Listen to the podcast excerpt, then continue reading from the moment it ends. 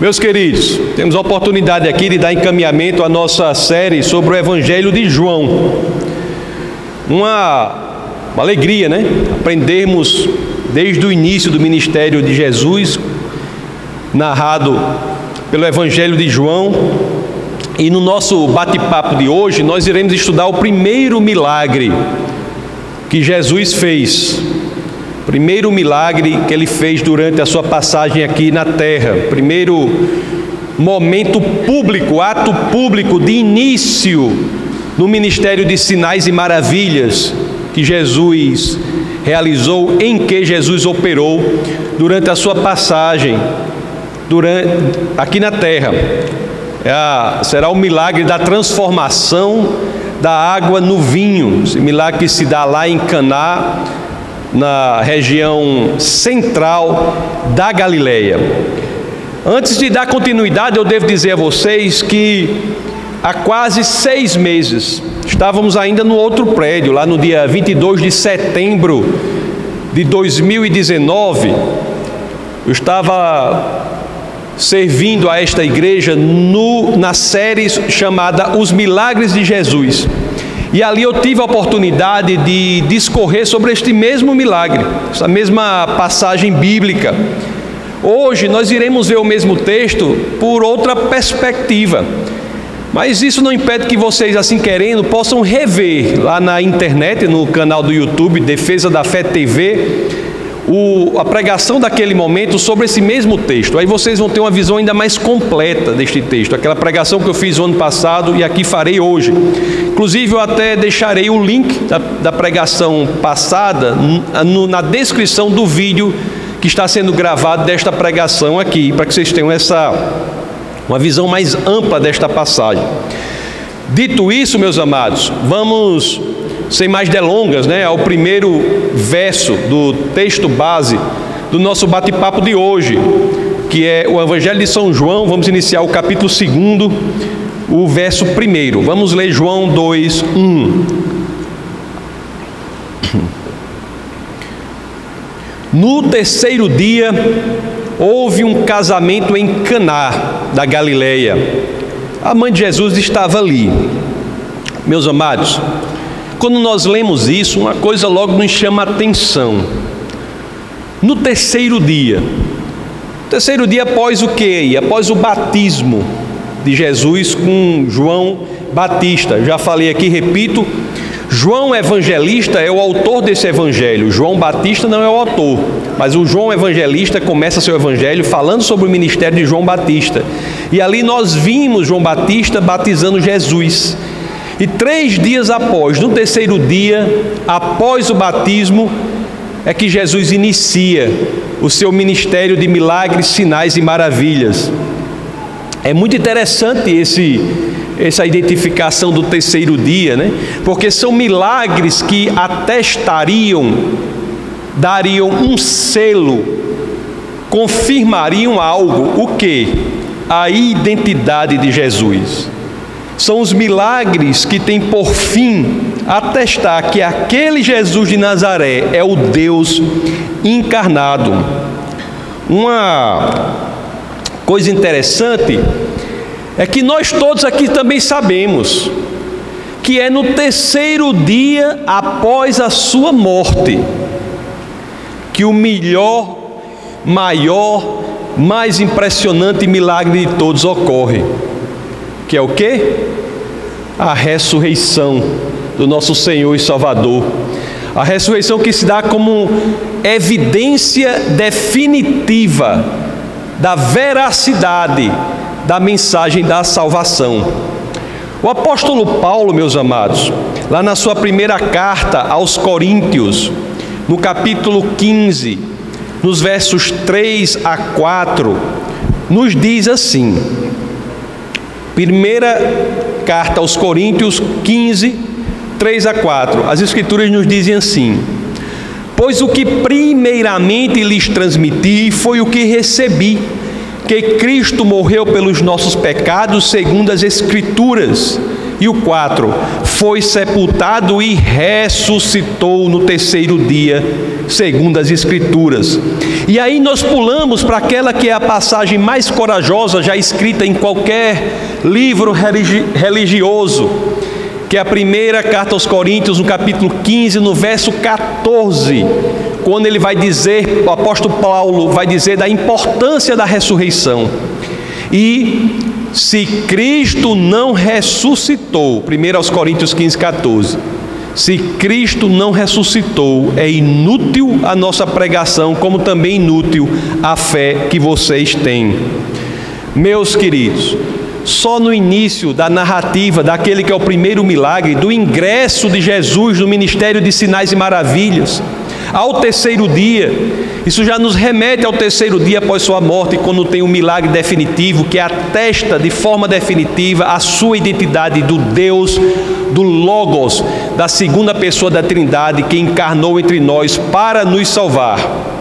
Se o terceiro dia é significativo para que Cristo inicie o seu ato público no ministério, o seu ato público no ministério iniciado aqui, não menos significativa, meus amados, é a ocasião, a situação, o momento em que Jesus escolhe para, para iniciar esse ministério. O terceiro dia ele escolhe de forma belíssima, tem uma convicção que remete ao terceiro dia da ressurreição, e também aqui a situação, a ocasião em que ele escolhe para iniciar seu ministério também é muito significativa. Qual é a situação? Que nós lemos em João 2:1. Vamos voltar a João 2:1. No terceiro dia houve um casamento. Jesus inicia o seu ministério de milagres, sinais, maravilhas numa situação de um casamento, da celebração de um casamento.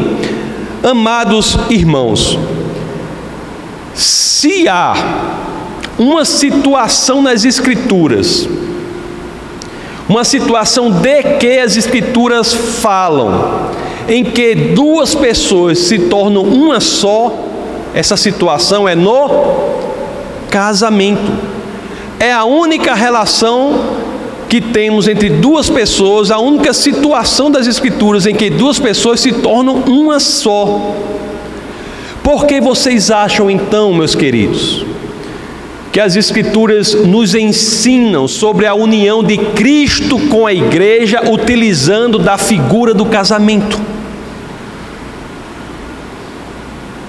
Jesus escolhe a celebração de um casamento para iniciar o ministério que terá por fim a união de Cristo com sua igreja, que as Escrituras equiparam ao casamento, se tornando um só corpo. Lá em Gênesis, no capítulo 2, no verso 24, as Escrituras dizem assim: Por essa razão o homem deixará pai e mãe e se unirá à sua mulher, e eles se tornarão uma só carne. Eu acho belíssima esta escolha. Foi na ocasião de um casamento, que é utilizado para equiparar esta união de Jesus com a sua igreja, que ele inicia o seu ato público no ministério. Meus queridos, isso é muito significativo e ainda destaco outro ponto, outro ponto. Esse casamento em que Jesus inicia o seu ministério foi um casamento para o qual ele foi convidado. Não é isso que diz lá João, mais uma vez no capítulo 2, no verso 1, bota aí grande dupla internacional da mídia. No terceiro dia houve um casamento em Cana da Galé, a mãe de Jesus estava lá, bote o dois, por favor. E Jesus e seus discípulos também haviam sido convidados. Eles foram convidados. Isso nos ensina muito, porque muitos queremos que Jesus faça milagres em nossa vida. Faça milagres em nossa vida, mas muitas vezes nós não o convidamos. Olhe, parece algo meio contraditório, mas se você pensar bem, isso é uma realidade que ocorre muito frequentemente. Muitas vezes nós queremos o milagre de Jesus, mas é impressionante como, como raramente nós verdadeiramente o convidamos para fazer parte da situação em que nós queremos que ele faça o milagre. Muitos querem, eu quero um milagre de Jesus em meu casamento. Mas será que nós o convidamos verdadeiramente para o nosso casamento, para fazer parte do nosso casamento? Será que nós temos nos submetido aos ensinamentos dele em relação ao casamento? Como queremos um milagre do Senhor em uma área que nós não o convidamos? Engraçado, eu fiz o casamento de Jane e de Alexandre, eles fizeram simbolicamente, colocaram um espaço lá que era para convidar Jesus, não foi assim que vocês fizeram? Mas todo casamento você tem que convidar Jesus para fazer parte. Isso implica uma ação correspondente a agir de acordo com os seus ensinamentos. Muitos querem milagres de Jesus na área financeira, mas nós temos convidado Jesus para fazer parte da nossa vida financeira, temos dado senhorio das nossas finanças ao Senhor, temos sido dizimistas, ofertantes fiéis. Não é uma negociação com o Senhor, mas é uma consequência lógica de um ato que você fez.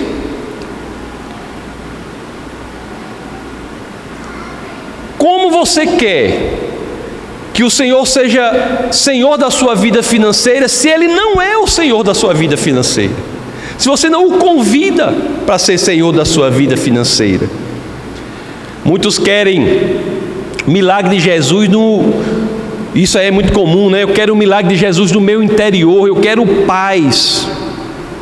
Mas será que esses que querem a paz interior no meio da dificuldade que sempre existe, mas aquela paz, será que nós temos convidado o Senhor para fazer parte dos, da nossa vida, temos colocado o Senhor no centro da nossa existência, no epicentro do nosso ser, Ele tem ocupado o lugar dos nossos nervos, o lugar nevrálgico, visceral.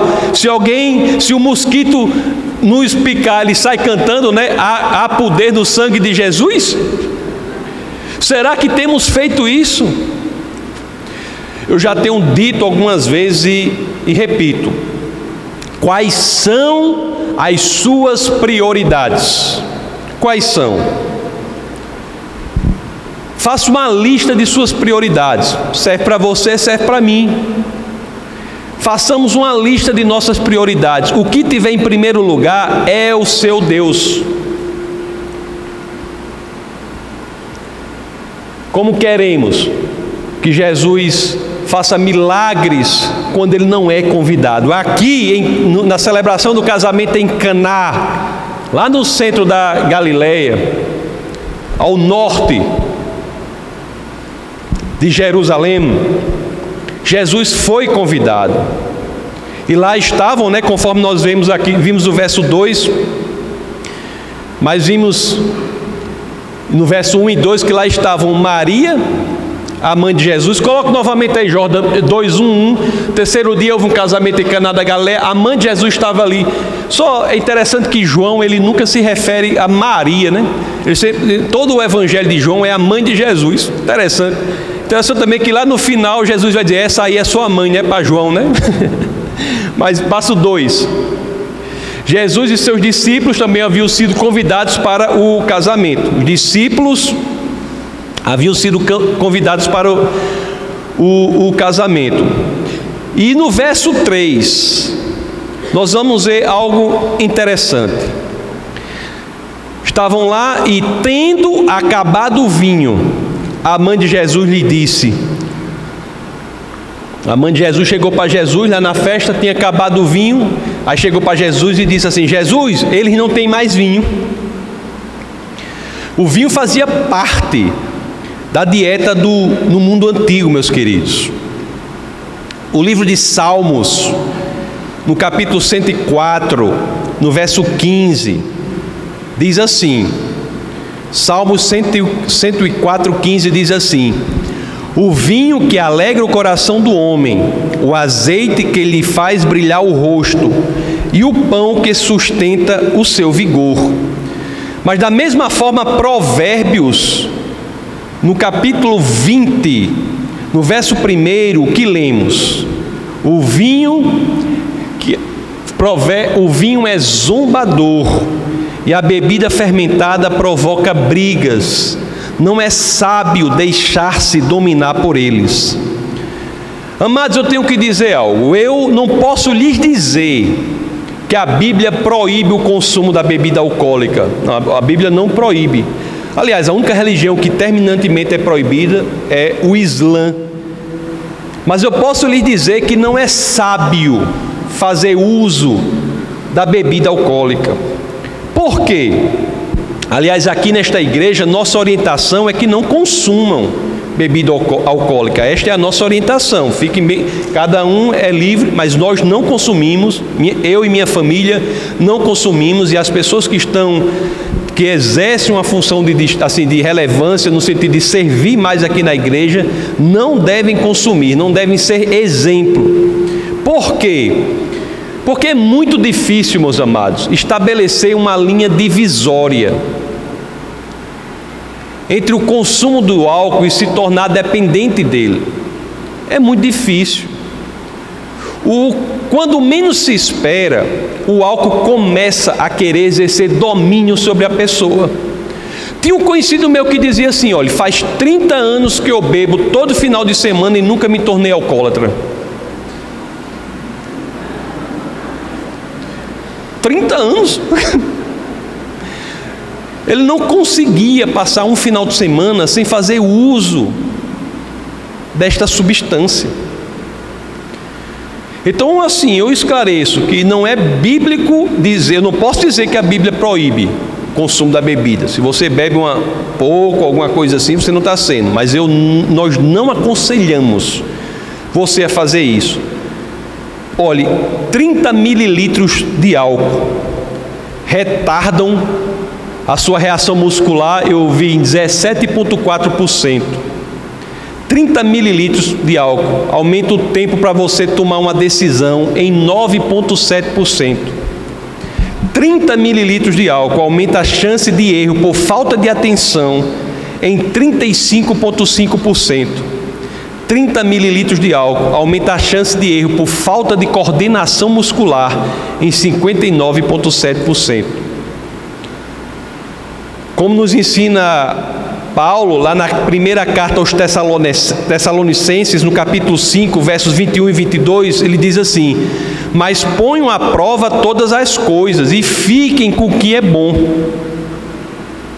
Afastem-se de toda forma de mal.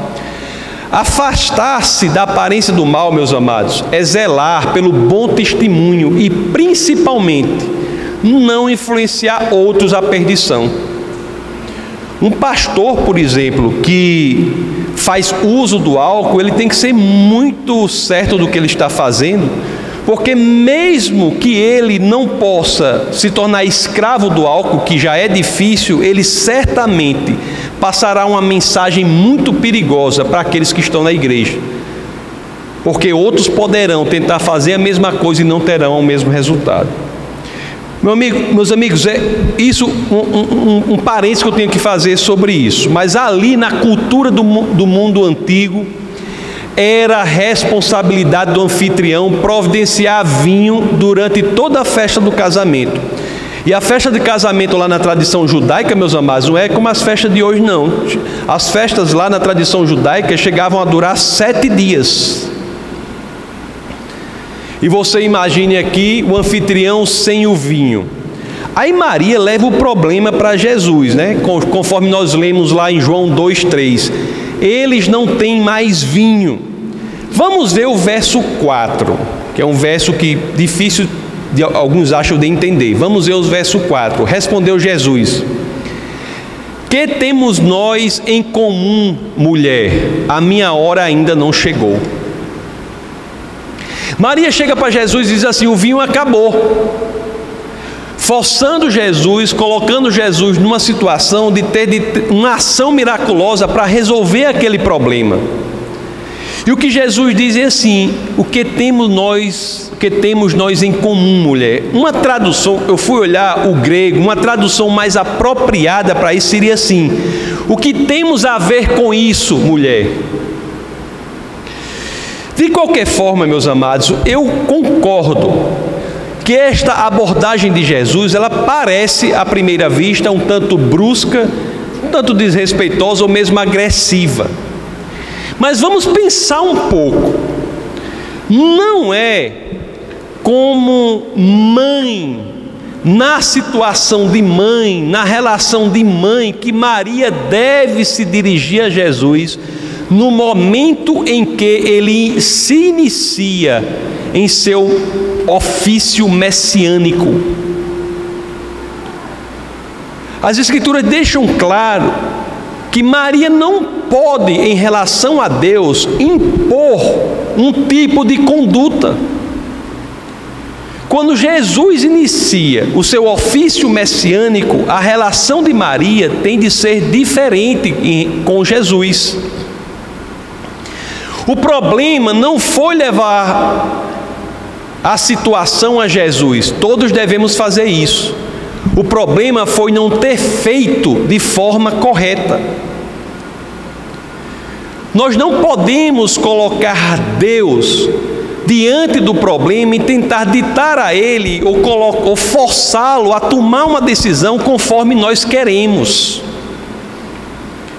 Nós não chegamos diante de Cristo e dizemos assim: Senhor, faça assim, faça assado. Eu quero dessa forma e não daquela. Nós não enquadramos Deus para forçá-lo à ação. Não, meus queridos. Nós devemos chegar diante do Senhor e trazer, levar o problema a Ele. Mas nós devemos dizer assim: Senhor, eis aqui o meu problema, eis aqui a minha situação. Mas, Senhor, por favor, haja conforme a Sua vontade. Entender, meus amados, que a vontade de Deus é melhor do que a nossa, é parte integrante da nossa fé. Ter fé não é achar que Deus é capaz de fazer conforme você quer. Ter fé é achar que Deus fará de forma muito melhor do que você pode imaginar. A resposta de Maria a esta reprimenda de Jesus é muito importante. Vamos ver o verso 5, João 2,5. As escrituras dizem assim: Sua mãe disse aos serviçais, diante da reprimenda de Jesus, Maria olha para os serviçais e diz assim: Façam tudo o que ele lhes mandar. Vocês notam aqui o conserto, o endireitamento da postura de Maria? Maria muda a sua postura. Neste verso, ela não mais fala como mãe de Jesus, mas fala como crente. Ela fala como alguém que se relaciona com aquele que é o Deus encarnado falar como crente em Jesus. Maria apresentou o problema a Jesus. Qual era o problema? Está faltando vinho. Mas agora se coloca da forma correta, que seja feito conforme a sua vontade. Façam o que ele mandar. Maria, ela se ajusta ao papel messiânico do filho ela deixa naquele momento de se colocar como mãe do Deus encarnado e entende que tem de se colocar como discípula, crente do Deus encarnado. Ela coloca no seu posicionamento a fé que todos nós temos de colocar. E é interessante que, diante desse posicionamento de Maria, que leva o problema a Jesus, e se coloca dessa forma, Jesus atende ao pedido. Meus queridos, esse ensinamento aqui eu acho muito importante para a nossa vida. Porque nós devemos realmente apresentar o problema a Jesus. Nós temos que dizer para Jesus qual é o problema. Temos que dar nome às coisas. Senhor, o meu problema é o meu casamento. É isso, isso, isso no casamento. Senhor, meu problema são meus filhos, assim, minha, minha, meu filho tal, meu filho tal, minha filha tal. Meu problema são as finanças, o negócio. Meu problema é a doença, esta doença específica. Meu problema é a depressão. Meu problema é a falta de paz. Coloque os seus problemas aos pés da cruz. Mas não vá colocar como Maria estava antes, colocando Jesus no canto da parede, dizendo como deve fazer, dizendo como quer que faça, como é que. Não. Você vai ao Senhor com as mãos assim, olha, com as mãos vazias. Senhor, eis aqui o meu problema. Haja, Senhor, conforme a sua vontade. Existe uma teologia, uma teologia perversa que tem como um dos, das piores consequências fazer com que as pessoas se afastem do Evangelho, que é a teologia de dizer que Jesus é como o gênio da lâmpada. E as pessoas mais cedo ou mais tarde descobrem que ele não é o gênio da lâmpada. Ele é o Deus que diz: Eu sou o que sou, não o que você quer que eu seja. E quando as pessoas descobrem isso mais cedo ou mais tarde, ou criam uma casca de hipocrisia e continuam na igreja sem crerem verdadeiramente ou se afastam do Evangelho. Isso é terrível. Jesus só vai lhe dar um biscoito assim, assim, assim, uma mala da marca tal, não sei o que, se for de acordo com a sua vontade, com a vontade dele. Se isso for para o seu mal, ele nunca vai atender o seu pedido. E uma das coisas que eu mais agradeço ao Senhor é não ter atendido a todos os meus pedidos. Eu não, eu não imagino como eu estaria hoje tão. Se eu não tivesse morto, eu acho. Se ele tivesse atendido a todos os meus pedidos. Graças a Deus ele não atende a todos os nossos pedidos. Agora, muito da vontade de Jesus nós sabemos por meio das Escrituras. Ele atende de acordo com a vontade dele, mas parte significativa da vontade dele nos é revelada pelas Escrituras. Por exemplo, João, no capítulo 10, no verso 10, as Escrituras nos dizem o que? João 10, 10. O ladrão vem apenas para roubar, matar e destruir. E Jesus diz: Eu vim para que tenham vida e a tenham plenamente. As Escrituras nos ensinam aqui que a vontade do Senhor é que tenhamos vida e a tenhamos plenamente. As Escrituras nos ensinam que a vontade de Jesus não é que sejamos roubados, mortos ou destruídos. Isso diz o que? Tristeza, depressão, doença, miséria não são a vontade de Deus para a sua vida. E por que não são? Como é que eu sei por que não são? Porque é o que tem nas Escrituras. Não é isso que as Escrituras dizem. Isso é importante saber também por quê. Porque tem gente às vezes que vem e diz assim: eu estou com uma doença muito grave, às vezes até um câncer, uma coisa assim. As pessoas chegam às vezes, eu estou com câncer, mas o Senhor colocou esse câncer, o Senhor quis que socorresse comigo. Meus queridos, vamos ser racionais. Se uma pessoa chega para mim e diz: O Senhor quis que eu tivesse o câncer, você acha que eu vou orar contra? Se é o Senhor quem quer que a pessoa tenha câncer, eu vou dizer o que? Não tome remédio, não vá para o hospital. Se é Ele quem quer, é claro que Ele não quer isso. É incongruência você achar que o que vem matar, roubar e destruir é de Deus e você querer se colocar contra. O que mata, rouba e destrói não é do Senhor, é do inimigo das nossas almas, conforme as Escrituras nos ensinam. Está entendendo o que eu estou dizendo? Estou dizendo para você não ir para o médico, não. Estou dizendo para você ir para o médico. Está entendendo, né? Ficou claro. Estou bem claro isso aí. Estou dizendo que se a pessoa achar que é Deus quem coloca isso, se, é, se isso fosse verdade, era para a pessoa não ir para o médico. Concorda comigo? Porque você vai para o negócio para ser contra Deus? Você deve ir para o médico, você deve orar ao Senhor para se libertar de tudo isso, porque não é do Senhor que você esteja numa situação assim. Meus amados, Deus ele fala diretamente com a gente. Mas olhe e preste bem atenção, ele nunca vai falar com você contrário à sua palavra. Deus nunca fala contrário ao que está na palavra dele. É por isso que parte significativa da nossa experiência cristã, meus queridos, é que nós renovemos a nossa mente pela exposição à palavra para que mais e mais passemos a operar mentalmente como Deus quer, de acordo com a vontade de Deus. Olhe,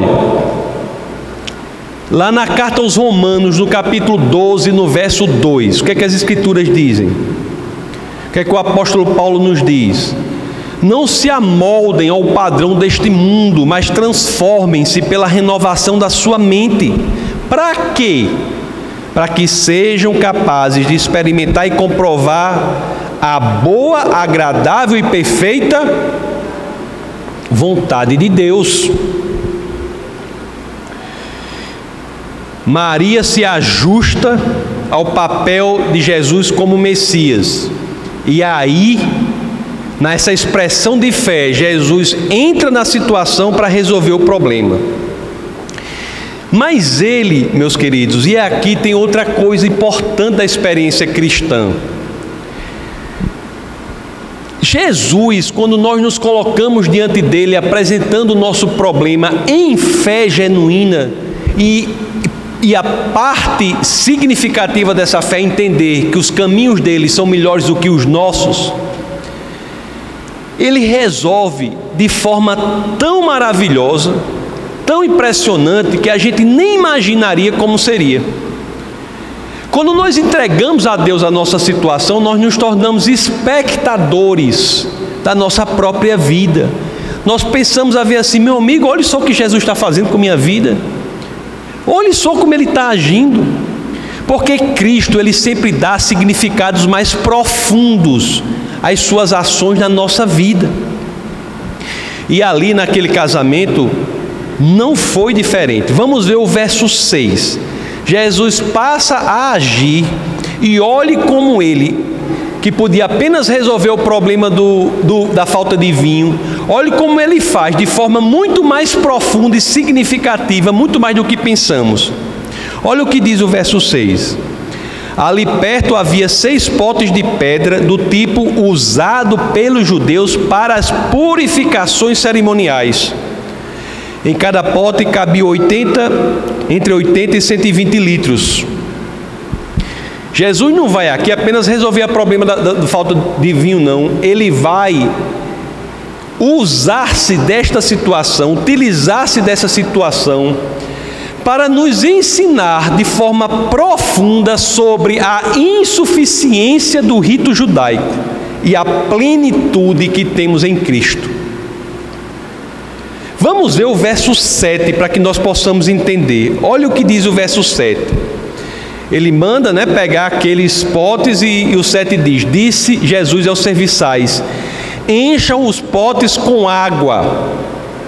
E aqui o final do verso 7 diz o que eles fizeram, né? E os encheram até a borda. Isso também é muito importante.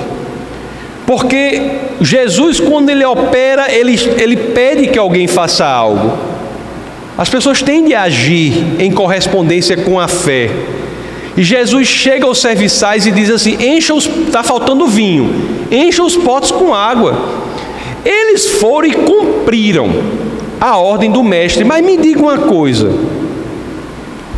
Será que eles estavam certos de que aquilo era a solução? Alguns deles estavam dizendo, meu amigo, nós vamos passar o maior mico. Todo mundo precisando de vinho, o homem manda encher com água. Nossa vida é da mesma forma. Nós, Deus coloca algo em nosso coração e nós temos que cumprir. E muitas vezes, quando cumprimos, nós não vemos imediatamente o resultado.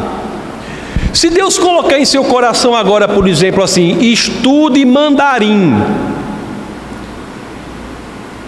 estude a língua que for, você às vezes não vê a função disso, você não sabe para que isso, mas se Deus está colocando em seu coração, cumpra, mesmo que não faça sentido, como aqueles serviçais cumpriram enchendo os potes de água. Jesus não disse: encha aí de água que eu vou transformar em vinho. Não. Encha de água. E eles não só encheram, como cumpriram com excelência, porque encheram até a borda. Fizeram até o fim, o máximo que podiam fazer. Quando fazemos as coisas por Senhor, a atitude deve ser essa o máximo que podemos fazer. Devemos fazer com excelência.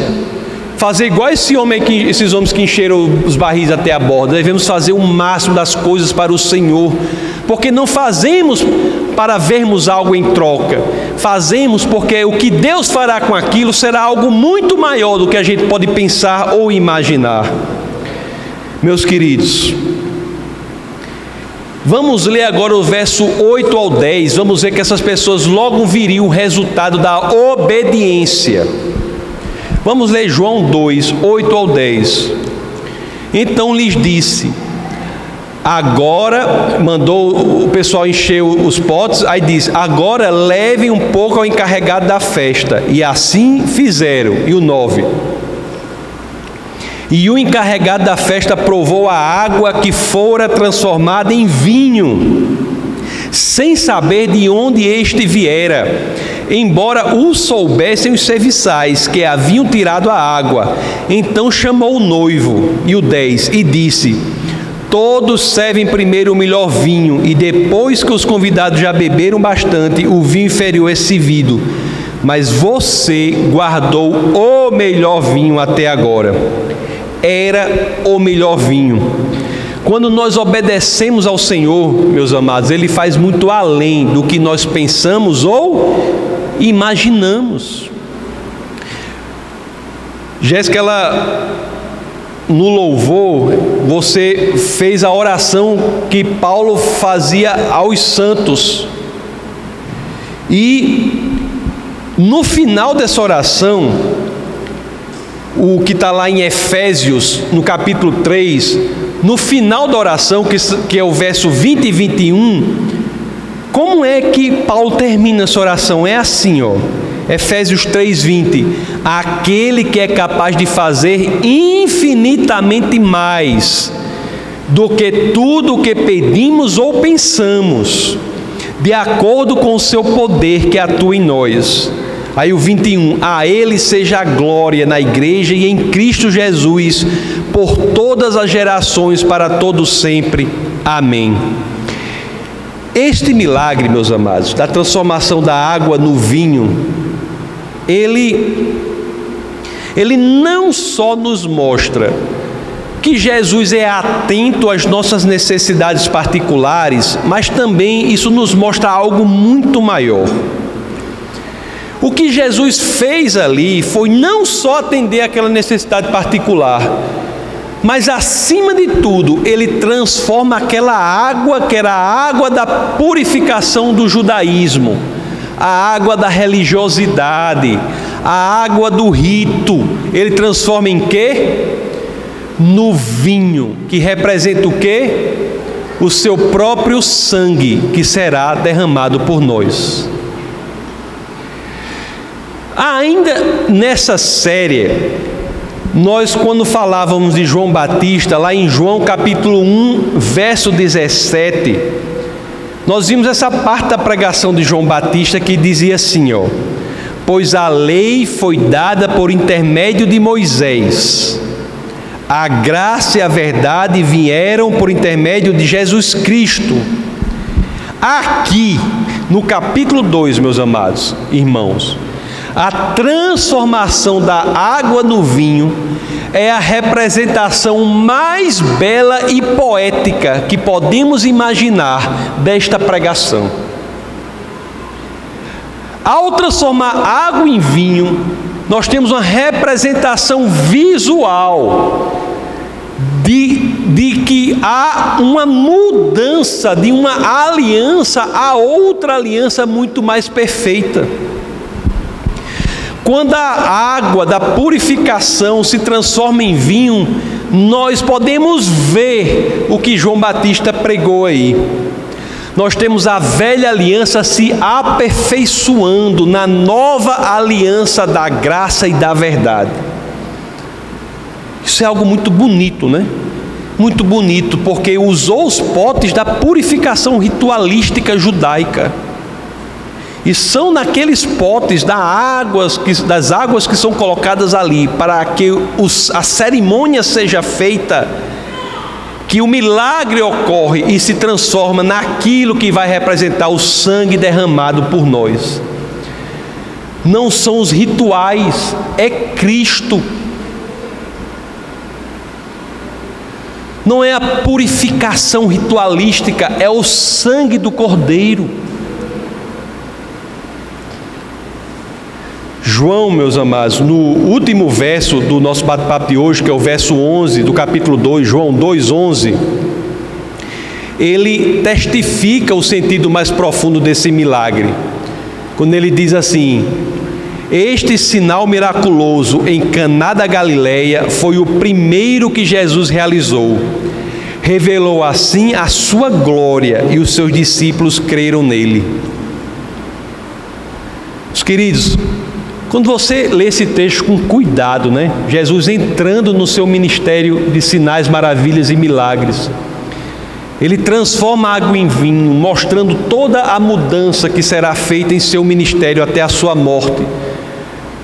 Não é o rito, não é a sua purificação com água, não é o fato de você cumprir regrinhas A, B, C, D, é Cristo não é a mudança de fora para dentro, é a mudança de dentro para fora.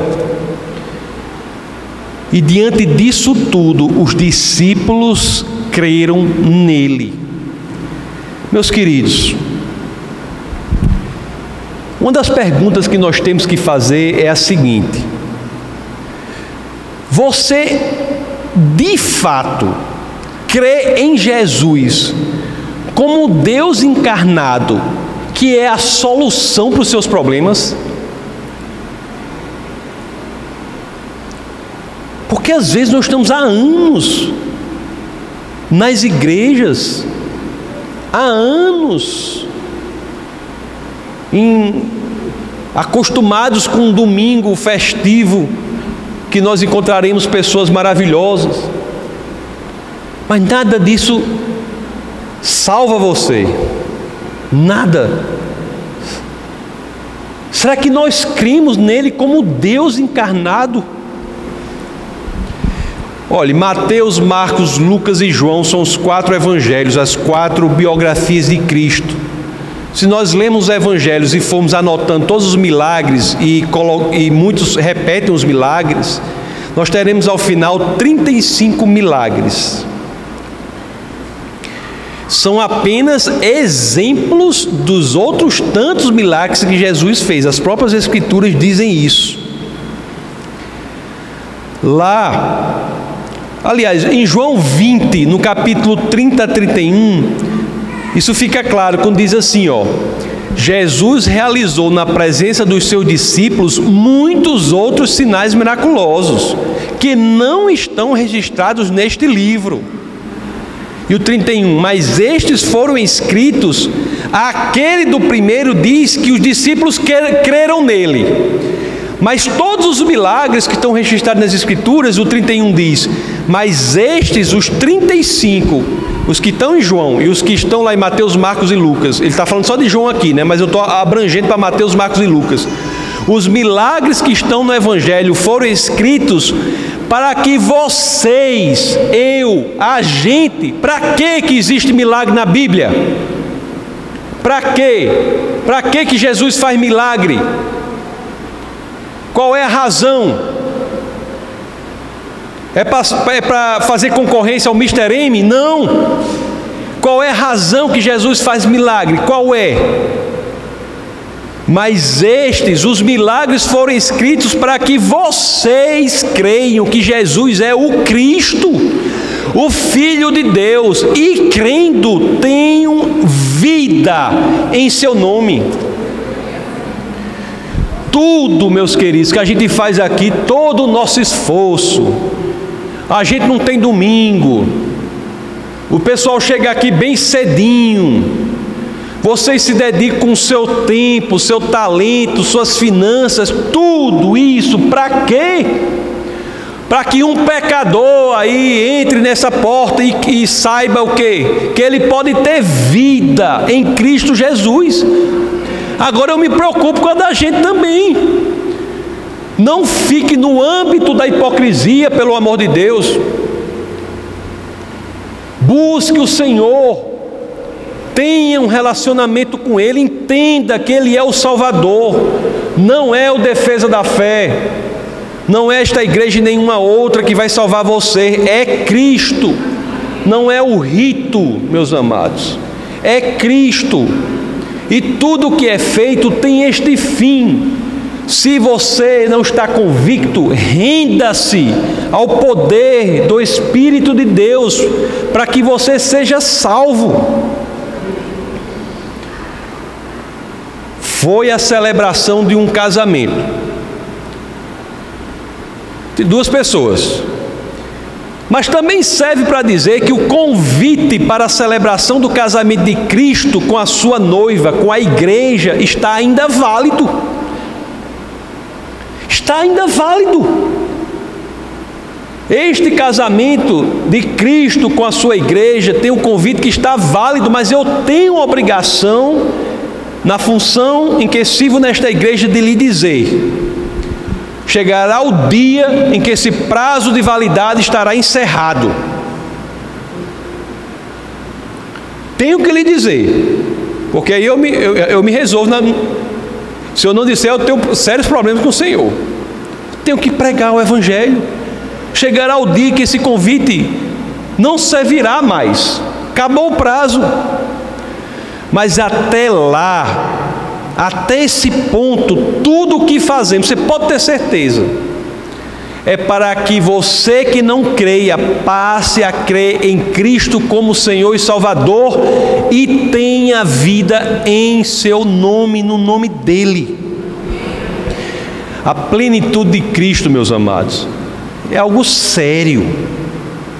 Nós não podemos negligenciar isso. Às vezes eu tenho que pregar dessa forma para dizer que é sério. O negócio, o nosso, o centro da nossa atividade aqui, o objeto central do que fazemos aqui é seríssimo.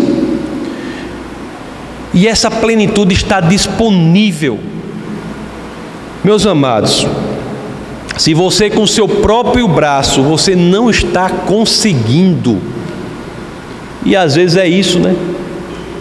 Renda-se minha conversão, eu, eu considero o verbo que mais bem define a minha conversão, e eu tenho impressão que é de muita gente aqui, se chama rendição. Eu me rendo, Senhor, o Senhor é o Senhor. Eu me rendo. Renda-se, arrependa-se e entregue-se ao Senhor. Você que está aqui, você que me ouve pela internet, faça isso. Renda-se, arrependa-se e entregue-se ao Senhor. Eu vou fazer uma oração aqui, e vocês vão repetir comigo. É rápido, mas é poderoso. Vai ser mais rápida, só não pode ser mais rápida que a oração do que aquele rapaz do lado dele na cruz, que ali foi rápido demais. Pai Celestial, venho em nome de Jesus pedir perdão pelos meus pecados.